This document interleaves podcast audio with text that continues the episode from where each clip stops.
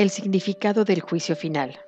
Apartado 8 del capítulo 2 del texto de un curso de milagros. Una de las maneras en que puedes corregir la confusión entre la magia y los milagros es recordando que tú no te creaste a ti mismo. Tiendes a olvidarte de eso cuando te vuelves egocéntrico, lo cual te coloca en una posición en la que es prácticamente inevitable creer en la magia. Tu voluntad de crear te fue dada por tu Creador, quien estaba expresando esa misma voluntad en su creación. Puesto que la capacidad de crear reside en la mente, todo lo que creas es necesariamente una cuestión de voluntad. De ello se desprende también que lo que haces por tu cuenta es real para ti, mas no lo es en la mente de Dios. Esta distinción básica conduce directamente al verdadero significado del juicio final. El juicio final es una de las ideas más atemorizantes de tu sistema de pensamiento. Eso se debe a que no entiendes lo que es.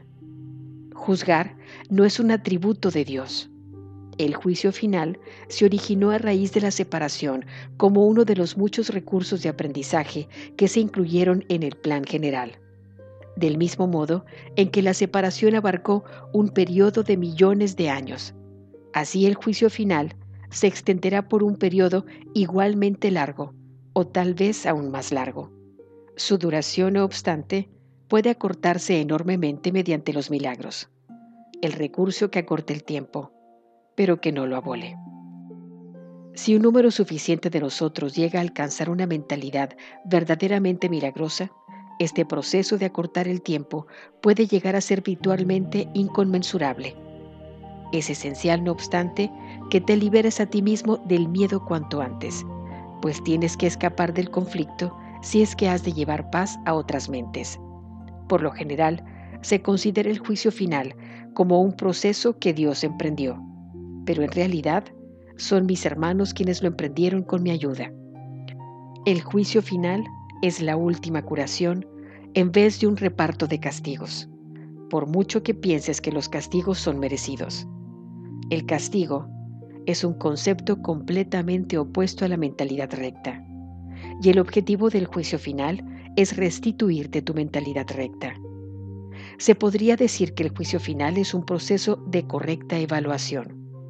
Significa simplemente que todos llegarán por fin a entender qué es lo que tiene valor y qué es lo que no lo tiene. Después de que esto ocurra, la capacidad para elegir podrá ser dirigida racionalmente, pero hasta que no se haga esta distinción, las oscilaciones entre la voluntad libre y la aprisionada no podrán sino continuar. El primer paso hacia la libertad comprende separar lo falso de lo verdadero. Este es un proceso de separación en el sentido constructivo de la palabra y refleja el verdadero significado del Apocalipsis. Al final, cada cual contemplará sus propias creaciones y elegirá conservar solo lo bueno. Tal vez Dios mismo contempló lo que había creado y vio que era bueno. A partir de ahí, la mente podrá comenzar a contemplar sus propias creaciones con amor por razón del mérito que tienen. Al mismo tiempo, la mente repudiará inevitablemente sus creaciones falsas, que en ausencia de la creencia que las originó, dejarán de existir. El término juicio final asusta no solo porque ha sido proyectado sobre Dios, sino también por la asociación de la palabra final con la muerte. Este es un ejemplo sobresaliente de la percepción invertida. Si se examina objetivamente el significado del juicio final, queda muy claro que en realidad es el umbral de la vida. Nadie que vive atemorizado puede estar realmente vivo. No te puedes someter a ti mismo a tu propio juicio final porque tú no te creaste a ti mismo. Puedes, no obstante, aplicarlo significativamente y en cualquier momento a todo lo que has fabricado y retener en la memoria solo lo creativo y lo bueno. Eso es lo que tu mentalidad recta no puede sino dictar. El único propósito del tiempo es darte tiempo para alcanzar ese juicio, el cual no es otra cosa que el juicio perfecto con respecto a tus propias creaciones perfectas. Cuando todo lo que retengas en la memoria sea digno de amor, no habrá ninguna razón para que sigas teniendo miedo.